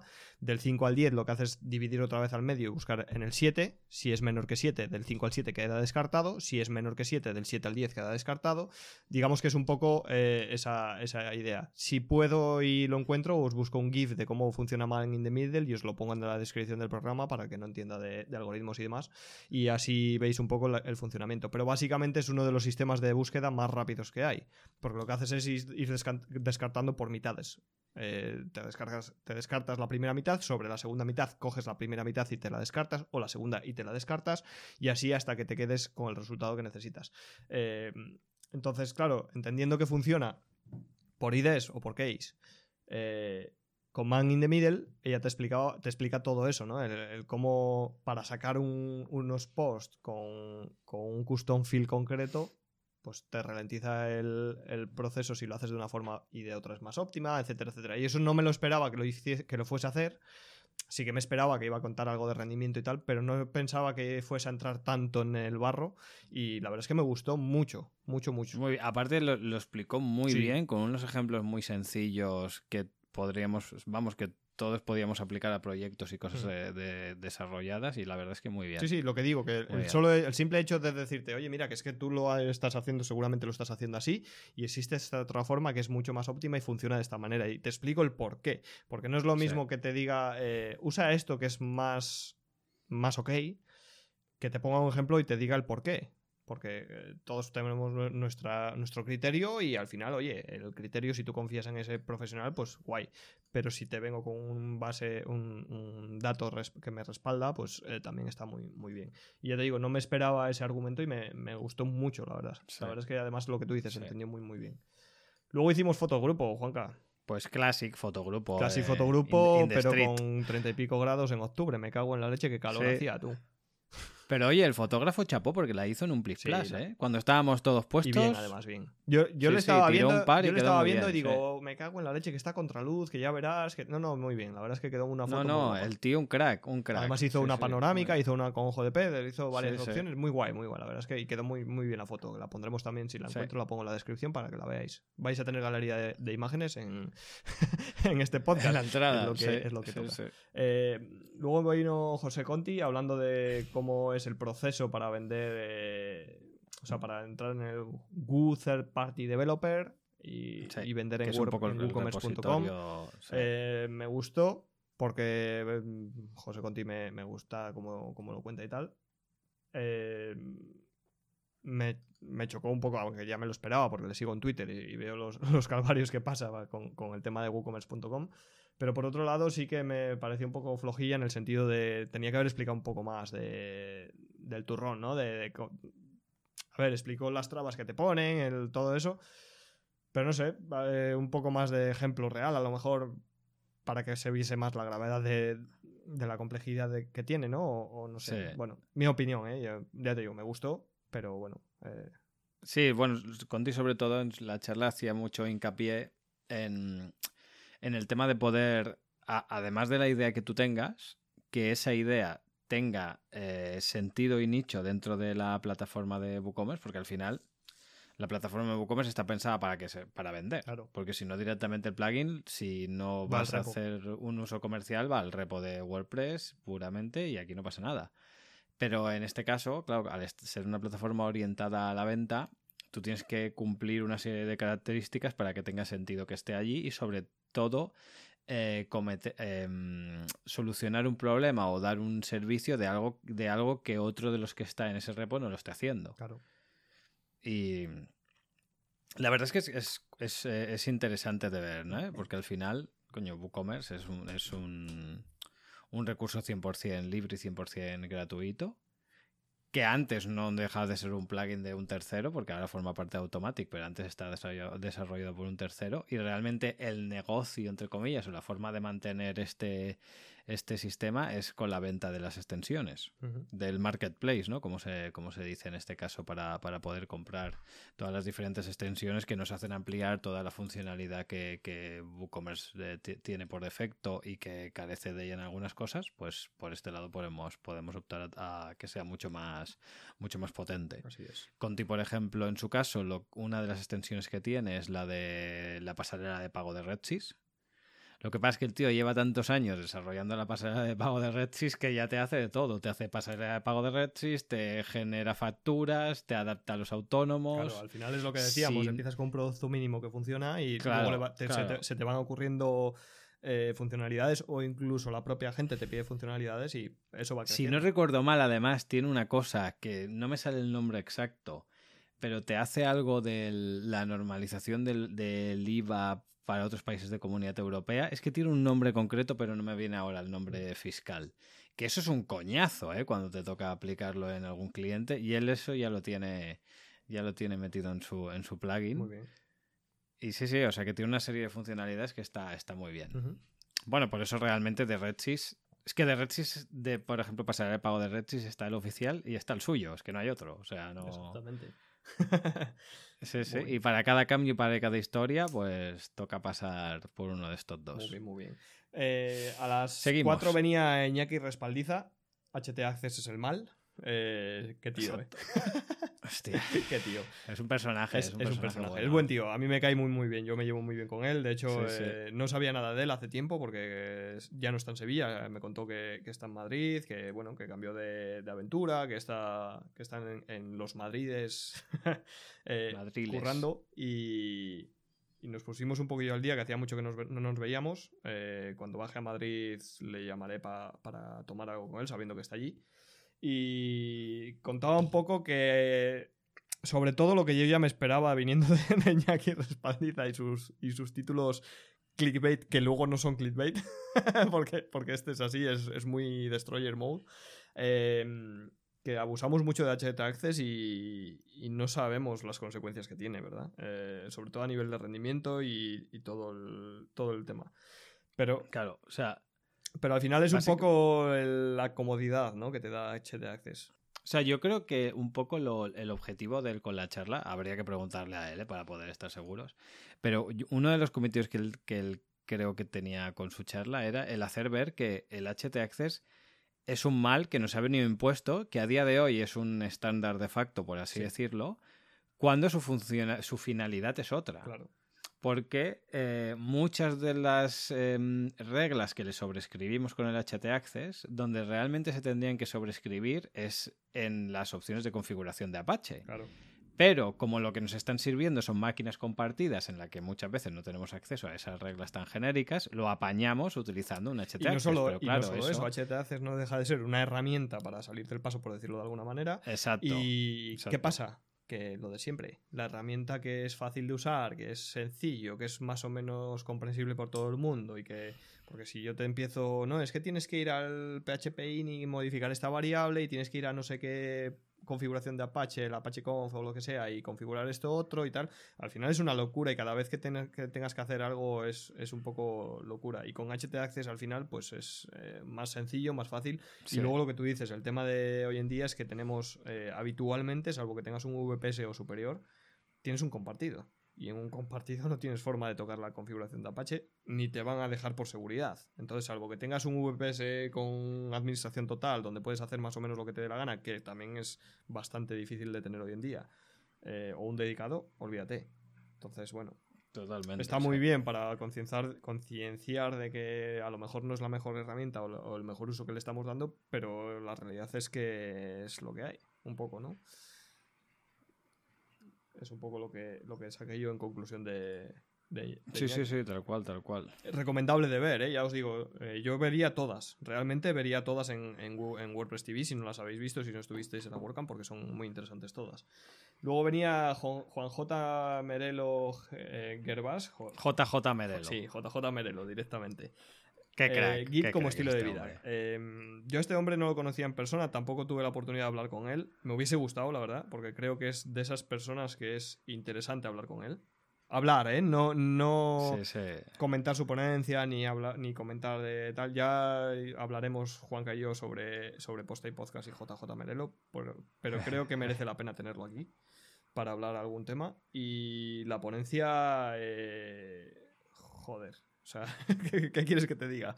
Eh, está tan bien explicado, o sea, lo explicó tan bien que llega, sales de esa ponencia con ganas de hacer todo lo que ha explicado. Luego paras y dices, ya, pero a mí esto realmente eh, me compensa o no me compensa tal, y eso ya es otro tema, ¿no? Pero, pero está muy, muy, muy bien explicada y puso ejemplos y cosas que, pues yo, obviamente, yo con Git... Mmm, tengo esa relación de amor-odio, lo uso porque lo tengo que usar, pero tampoco lo uso a un nivel espectacular. Y, coño, te abre la mente de una forma que, joder, vale la pena eh, verlo. Es que, además, JJ eh, Merelo es un tío que es que ahora estaba mirando la bio y dice desarrollador de software desde 1983. O sea, yo ese año nací y él ya estaba programando, el cabrón. Y el tío, además de ser un crack y tener una gracia y una forma de explicarlo que, que todavía lo hace, lo hace mejor. Este hombre ha sido em, director o responsable de la oficina del software libre en, Andalucía, en Granada. O sea, que además es un tío súper implicado con todo el tema de, de, software libre, con todo el tema de los lenguajes de programación, etcétera, etcétera. Y esta yo creo que es la tercera charla que veo del, eh, relacionada con tema de Git y bueno, es que todas son muy buenas. Es muy buenas, muy buenas. Recomendable, eh, no sé si la que más, pero de las que más seguro, ¿eh? sí, sí, sí, totalmente. brutal. O sea, yo tenía muchas ganas de verla y, me gustó mucho, me gustó mucho. Muy bien explicado, ya te digo, el tío tiene tablas, o sea, se ve que ha estado en, eh, relacionado con el tema de, docencia en la universidad, o sea, tiene tablas, tiene muchísimas tablas que ya quisiéramos todos nosotros que somos aficionados de, de todo esto, ¿no? Y, Joder, muy, Más que el tío te programa no sé cuántos lenguajes, ¿eh? o sea que... Muy, bueno. y desde hace mucho tiempo. Y ya no solo a nivel de conocimiento que se ve que sabe, o sea, que es, que es, solo oírla hablar, sino cómo transmite, cómo...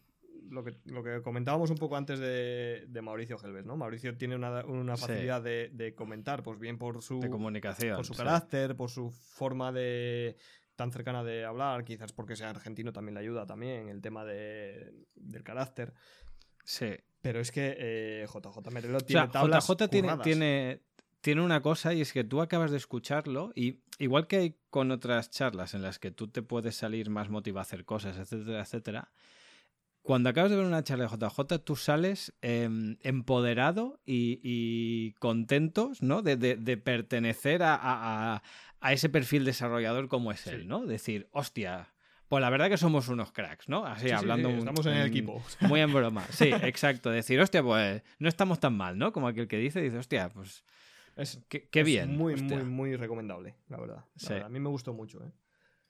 Luego nos dieron café otra vez para que no nos dur- durmamos, eh, sobre todo porque venía un poco... Tampoco los íbamos a dejar que se durmieran, ¿eh? No, no. La intención era que no.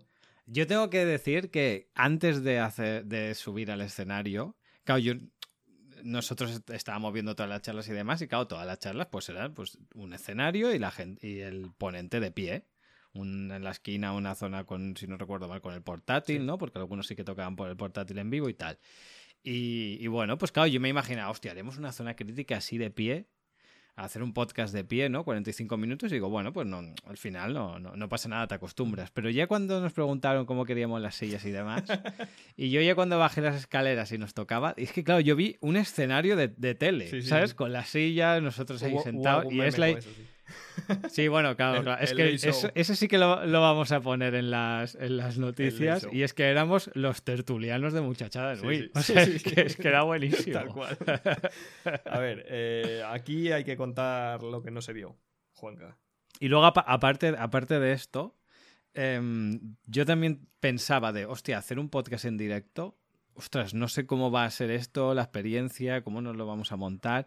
Pero la verdad que al segundo de, de que ya se nos escuchara la voz en el, en el anfiteatro o en la sala, se me pasó totalmente. Porque le digo, hostia, es que me parece súper natural esto que estamos Claro, es que, haciendo. a Y- ver, eh, yo ahí es, te diré que es lo, lo que menos miedo tenía. O sea, realmente una vez que estuviese... No, no, yo, yo miedo no, ¿eh? Pero simplemente decir, Sí, hostia, a ver respeto. cómo, a ver cómo va esto. No, yo, yo ahí es lo que más tranquilo estaba realmente, porque, porque los podcasts nuestros, eh, otra cosa no, pero edición tienen muy poca. O sea, las cosas como son. Tienen muy poco corte, salvo Claro. algún espacio, Sí. algún silencio que pueda quedar o algún, eh, alguna frase que nos equivoquemos y repitamos y se corta la que está mal.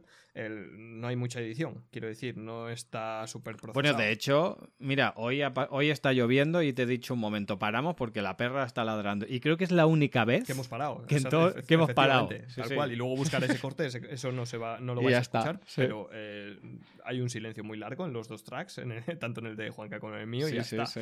Eh, pero no hacemos cortes, no hacemos nada, tampoco cuando grabo solo, ¿eh? Eh, quiero decir, suelo grabar del tirón, si hay alguna frase por lo que sea no vocalizado bien, la repito y corto la que está mal y ya está, no, no hacemos cortes. Entonces yo en ese sentido estaba eh, bastante tranquilo. Sí que estuve más nervioso antes de, o sea, antes de llegar a, a Sevilla, porque, bueno... eh, hay la anécdota, lo que decía que hay que hablar de lo que no se ve, que es eh, cuando nos propusieron hacer esto, ni la organización sabía lo que íbamos a hacer, ni nosotros sabíamos lo que íbamos a hacer. En un principio íbamos a hacer una ponencia conjunta, que teníamos eh, un, un slot de media hora igual que los demás.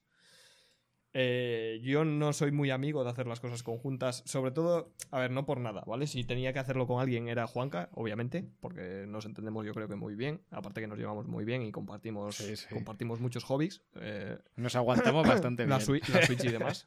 De hecho, Nadia se está empezando a poner un poco celosa en las cosas como son. Em, pero yo creo que, que si tenía que hacerla con alguien era con, con Juanca. Y, y al final, pues mira, entre Juanca, David Navia, eh, Rafa y tal, pues mira, me convencieron. Y yo, la idea era hacer pues una ponencia de buenas prácticas en el desarrollo con WordPress. ¿Verdad, Juanca? Pero fíjate, ¿eh? O sea, tú enviaste propuesta de charla, yo envié propuesta de charla. Entonces, creo que eh, yo envié una o dos y tú también una o dos. Yo y una, los dos un par, sí. coincidimos. Un taller y una Los dos coincidimos, creo que no me acuerdo cómo se llama la tuya. Yo envié una de buenas prácticas y tú una de muy parecido. Hmm. Y dijeron, hostia, han enviado una temática más o menos similar y los dos son colegas, hacen el podcast, que hagan la charla juntos. Y entre ellos hablaron, Juanca no va a querer. Sí. Eso es, eso es Vaya lo que puta decía yo que imagen. había que hablar.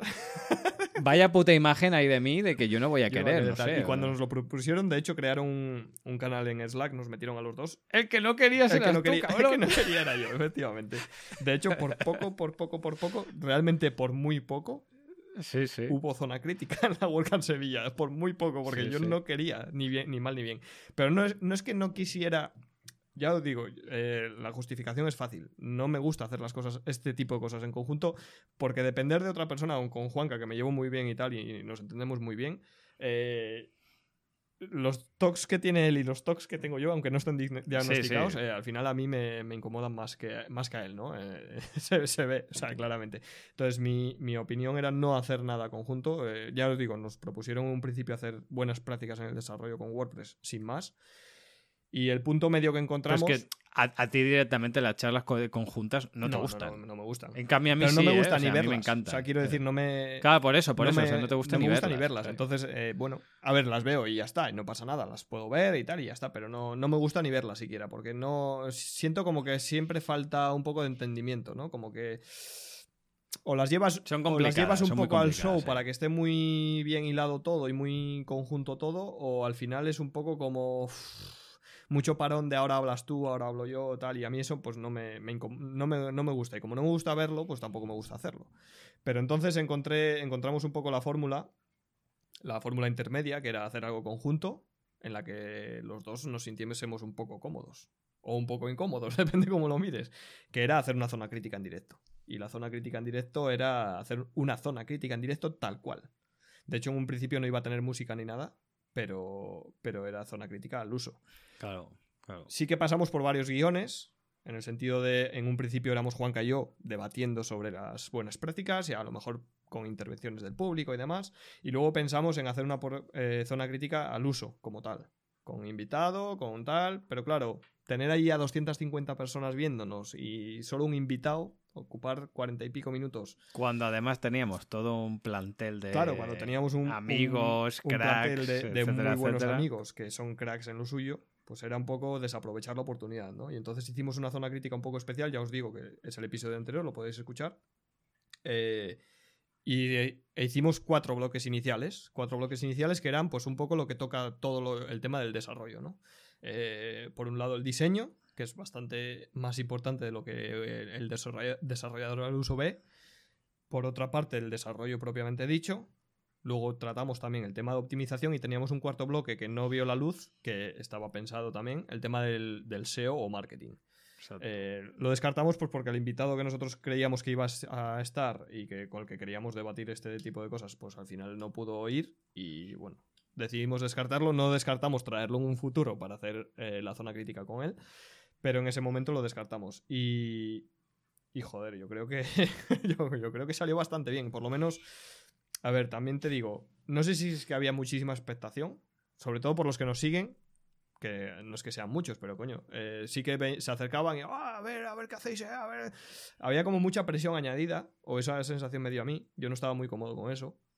No sé si a Juanca se le acercaron también, supongo que sí. O sea, re- realmente yo lo que vi, y sí que es verdad, y está bien ¿eh? que pase así, porque igual de otra manera no te, no te enteras, es como un poco el, no por parte de todo el mundo, pero sí por parte de un porcentaje muy pequeño, como que em, se asocia el tema de crítico a estos van a soltar zascas, Sí. van a insultar, se van a meter con alguien, cuando es totalmente, yo creo que lo- todo lo contrario. O sea, hacer una crítica de una cosa jamás es faltarle al respeto. Es ver qué te ofrece eso, ver esa temática, ver esa, esa problemática, ver ese tema controvertido, sea lo que sea, e intentar tratarlo desde un punto de vista lo más eh, objetivo posible. Y hablar de sus cosas buenas, hablar de sus cosas malas, pero en ningún momento ni buscar el zasca, ni... Obviamente. Es, es más, o sea, una buena crítica es que transcienda 100% del zasca, sino que te haga, te haga incluso de algo que no vas a querer ver o algo que no te interesa, que te intereses por eso, porque ahonda un poco más en el fondo o en eso que no se encuentra tanto en la superficie, ¿no? Entonces, por eso a mí me sorprendió un poco esto, ¿no? Hostia, haz una crítica, van a soltar hostias, que es lo que yo llegué a oír, Sí, ¿eh? sí, De, sí, sí. Van a, va, va a arder fuego, digo. a nosotros, hostia, a- o- bueno, no has visto eh, muchas. cuando o- terminó y pregunté a varios que qué tal, o, o- con- nos comentaron que qué tal, eh, joder, nos llegaron a decir, "Buah, faltó un poco de lanzallamas. Ostras, no sé lo que te pensabas de zona crítica, no sé si has escuchado alguna Exacto. anteriormente, pero fuera parte de lo que pueda decir el invitado, que son sus palabras, es su pensamiento y es su criterio, haya cada uno con lo que dice y lo que, lo que le apetece decir. eh, creo que, que, no es el, el, rumbo que tenemos, ¿no? Más o menos, creo. Sí, sí que hacemos preguntas incómodas, obviamente, porque, porque al final hay que hacerlas y tampoco creo que nos, que nos salgamos del tono nunca ni... O no, es la intención primaria, vamos. Si alguna vez pasa, pues pasó, tampoco... Va... ¿Sabes por qué no creo? Porque aparte que tú y yo tampoco somos del Zasca. O sea, no. Yo sí tengo algo que decirlo, te lo voy a decir en privado si es una crítica que se pueda llevar a, a, malas y en público, o no te voy a comentar nada directamente, o, y ya está, ¿sabes? Porque no. Ni tú ni yo somos personas que hagamos leña del árbol caído. No, merece la pena tampoco. Ni esta filosofía ni este rollito, que ahora se lleva mucho en redes sociales, a mí me parece lamentable, porque además hay otra cosa que muchas veces esta gente no se da cuenta, los de la cultura del Zasca, y es que em, a los únicos que les recompensa es a ellos. Porque el resto de gente que están viendo eso no se enteran de la misa en la mitad y está bien que así sea. O sea, que además quedas como un, como un patán. Pero bueno, eso ya cada uno. o sea, son... Es lo que te digo, que si el invitado o quien sea quiere entrar al barro, que entre todo lo que quiera. Yo. Totalmente, realmente, sí, sí, realmente en las zonas críticas lo que hacemos es eh, poner nuestro granito de arena cuando podemos, nuestra opinión si la tenemos, y hacer la pregunta o las preguntas, nada más. Eh, bueno, tampoco hay que justificarnos, quiero decir, es nuestro podcast. No, no, eh, totalmente. y nos lo comemos como queremos, ¿no? Y el que no quiera escucharnos, pues con, con darle al pause o ni siquiera abrir el enlace, ya está. O sea, que puede pensar lo que quiera, puede pensar otra vez los pesados estos o, lo que, o los cretinos o lo que quiera, me da igual. Eh, lo hacemos por hobby porque nos apetece y porque queremos y ya está. Y, y ya está, nos dieron la oportunidad, de hecho nos, nos dijeron que, les apetecía a varios de la organización que estuviésemos, que lo votaron incluso, que estuviésemos haciendo una zona crítica y tal, nos dieron carta blanca también, también hay que decirlo, o sea, no, nosotros no enviamos las, eh, la, presentación al, uso, mandamos la presentación mínima con pues con, los cuatro bloques que teníamos y ya está. Las preguntas no las enviamos. No, eh, que esto también es otro punto a agradecer porque confían en nosotros, confían la confianza. Quiero decir, eh, hicimos las preguntas que nosotros considerábamos y, con los invitados que nosotros considerábamos. De hecho, los invitados, Nilo Vélez es de la organización y se enteró en ese día que, estaba en la zona crítica. Para que os hagáis un poco la idea de cómo, de cómo iba el tema. Solo lo sabía el coordinador de, de ponentes, que nos guardó muy bien el secreto. y, nadie más. Entonces los propios invitados se enteraron allí y la verdad es que todo muy bien. Yo creo que, a la gente le gustó, por lo menos los que, los que se acercaron eh, dijeron que les había gustado y demás, cosa que se agradece. Y al que no le gustase, pues si no le gustó, que nos deje. Y además para muestra un botón, porque el vídeo todavía no está, pero la zona crítica en audio sí que ya está en el podcast. Sí, y además ha reventado bastante bastantes récords de, audiencia en, estos días que lleva subida. Ha funcionado muy bien. Sin darle mucho bombo como hacemos siempre. Lo subimos y tampoco le damos, no somos spammers ni, ni estamos pagados ni nada por el estilo. No, no dependemos de esto, lo hacemos porque nos apetece y que ya te digo yo. Ponemos un tweet en el perfil de Post y Podcast, otro cada uno. Acorde a nuestra filosofía, filosofía webística. Exactamente. Y el que quiera que lo escuche, ahí lo tiene, y el que no, no. Y si le llega a alguien, que sea porque le ha recomendado a alguien que él considera eh, una referencia para, escucharlo. Y ya estaría. Eh, yo creo que bien. La verdad es que, yo me sentí cómodo, me, gustó lo que, lo que hicimos, o el resultado me gustó. Y, eso ya es lo, eso es para mí lo más importante. Totalmente, sí. Y joder, si existe algún día otra oportunidad o nos invitan desde de algún otro sitio a hacer este tipo de movidas, pues oye, ¿por qué no? Yo creo que, quedó bastante guay. De hecho, eh, yo tenía miedo por ti, Juanca, porque siempre te ofrecí yo hacer en, en mi Twitch eh, las zonas críticas, grabarlas en directo y tal, con interacción de la gente, no sé qué. Y a ti nunca te ha molado eso de hacer en directo este tipo de, de programas. Y... Yo soy poco, poco millennial. Sí, pero joder, al final yo sufría más por ti que por mí realmente, porque coño, no te veía muy convencido y demás. Y bueno, al final pues eh, te vi cómodo y te vi disfrutando. Entonces eso también me, me reconforta, me mola. Y lo que decíamos de los ponentes, les avisamos un par de horas antes. Y joder, bastante, bastante, bastante hicieron. Yo agradecer desde aquí a, a, 100% a Nora, a, Nilo y a Pablo que, se prestaron no, desde el minuto cero. O sea, fue, ¿qué haces en la hora de la zona crítica? Pues ver la zona crítica. Bueno, pues igual haces más que verla. Joder, tal. Incluso ilusionados, ¿no? Les, gustó la, idea. Y... A ver, salvo Pablo, que estaba bastante nervioso el, el, tío. Eh, bien, ¿no? Yo creo que, bien. Sí, muy bien. A ver, Pablo sí que nos dijo que, estaba algo nervioso, que bueno, pues eh, se generó él mismo una presión que no, que no había, ¿no? Y, y bueno, también, también lo hizo bien, lo hicieron bien todos y ya está. Yo creo que, que, el resultado fue bueno, lo podéis escuchar cuando queráis, podéis dejar un comentario de lo que os pareció y, y ya está. Y nada, para terminar, pues una mesa redonda que estaba llevada por, por Iván Artés. Iván Artés, sí. Eh, al que de, le dejamos una pregunta inicial que se saltó un poco, pero después retomó. eh, State of the, of the, of the Dev era el, la temática. Eh, iban a hablar un poco de cómo está el, el estado de WordPress. Eh, bueno, salió el tema de Gutenberg, con una escenografía muy guapa de Fran Torres que podéis ver en WordPress TV también. Qué crack es este hombre. Es, es, un fenómeno, es un fenómeno. Pero a ver, al final es una forma fina de decir lo que piensa, ¿no? Eh, yo me acuerdo que, que, luego lo cogí en el after party y le dije. Bueno, pues ya que lo comentamos, para comentarlo un poco, ¿no? En, en una pregunta le.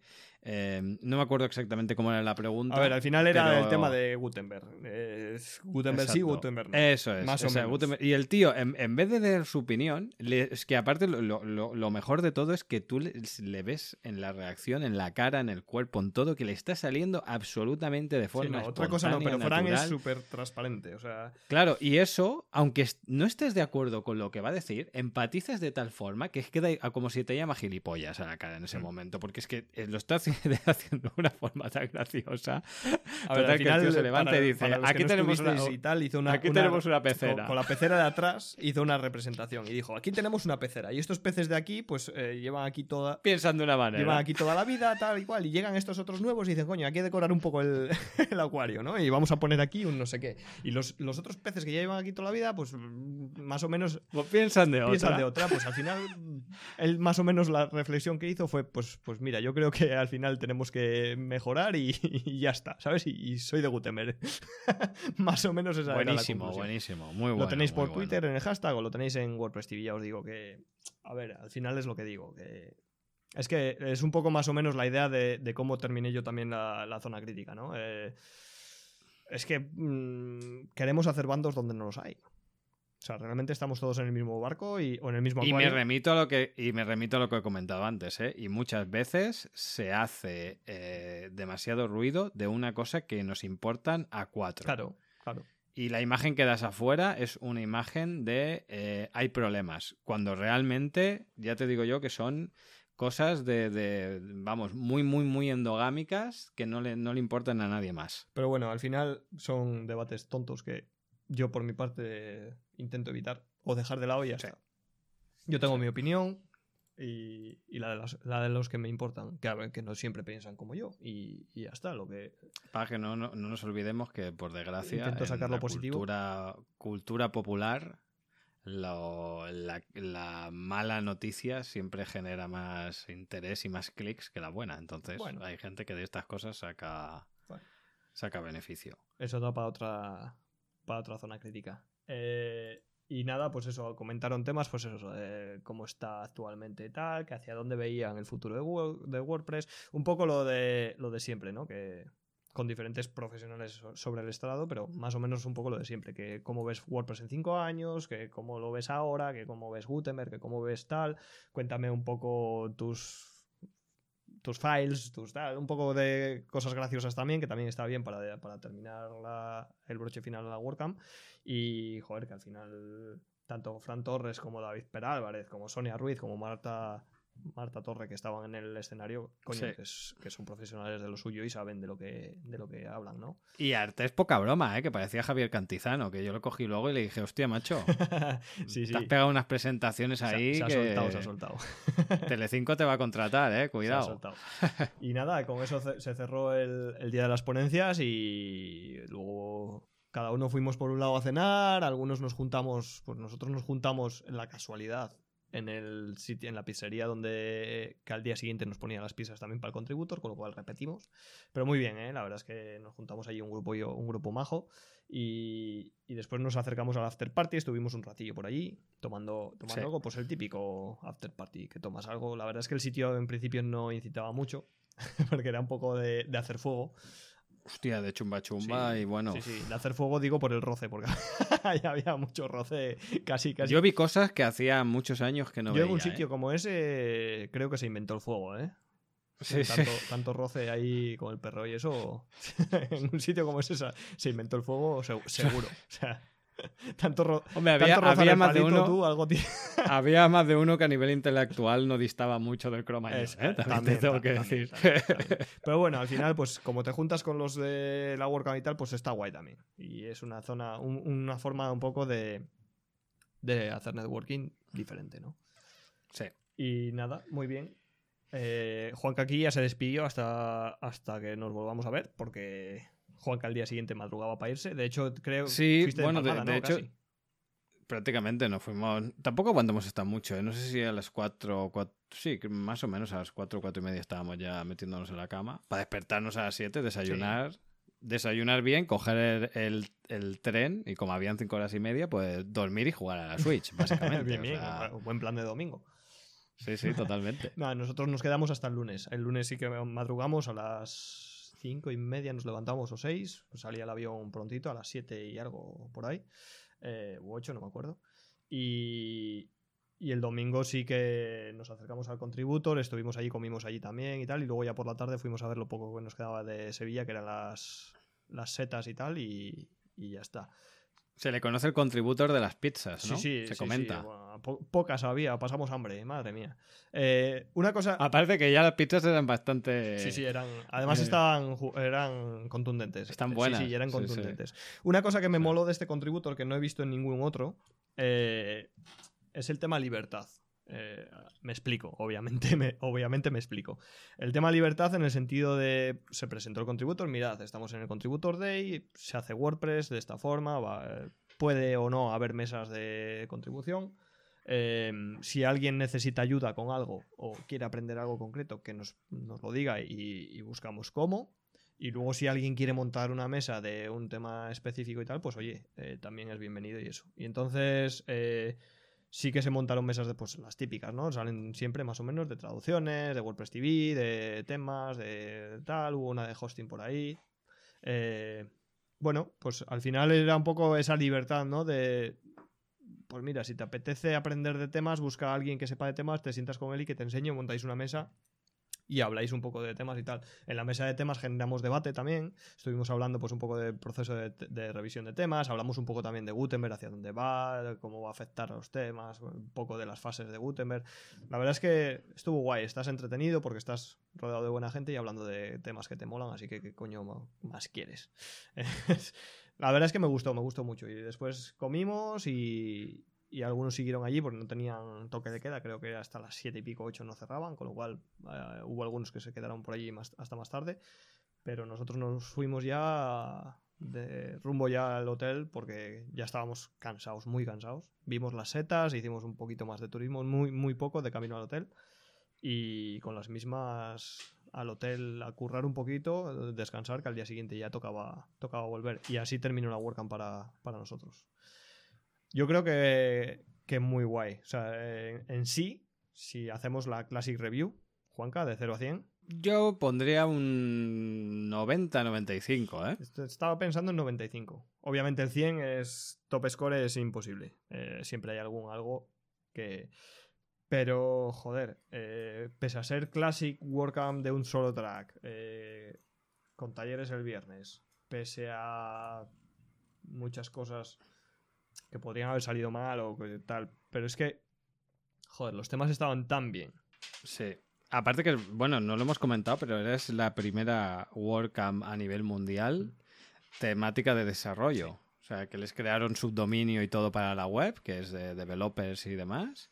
Y el, sí que es verdad que se han hecho, se han hecho eh, algunas otras temáticas en este sentido, pero Dijéramos que esta es la que pone el punto y aparte, entre comillas, de, tema de WordCamp específica para desarrolladores. Hmm. Y mire, tenemos la suerte que a nivel mundial se ha hecho, se ha hecho en España, en Sevilla, o sea que, aparte, además en castellano, porque muchas veces las que son temáticas y más como una temática como pueda ser el desarrollo, pues todavía tendría más sentido tirarla para, para el inglés. De hecho, hubieron dos o tres charlas en inglés en el track y bueno al final. Yo ya te digo. Quien más y quien menos habla un poco o entiende al menos el inglés. Y si no lo entiendes, si quieres hacerte desarrollador, más vale que te hagas un curso del Magic English este, porque sin inglés no vamos a ningún lado. Yo ya te digo, eh, cuando salió la. Bueno, ya nos habían comentado que la iban a hacer y, tal, y estuve siguiendo las noticias en, en, la web y tal. Y en el momento que sacaron las entradas, las dos primeras entradas que vendieron fueron la mía y la de Nadia.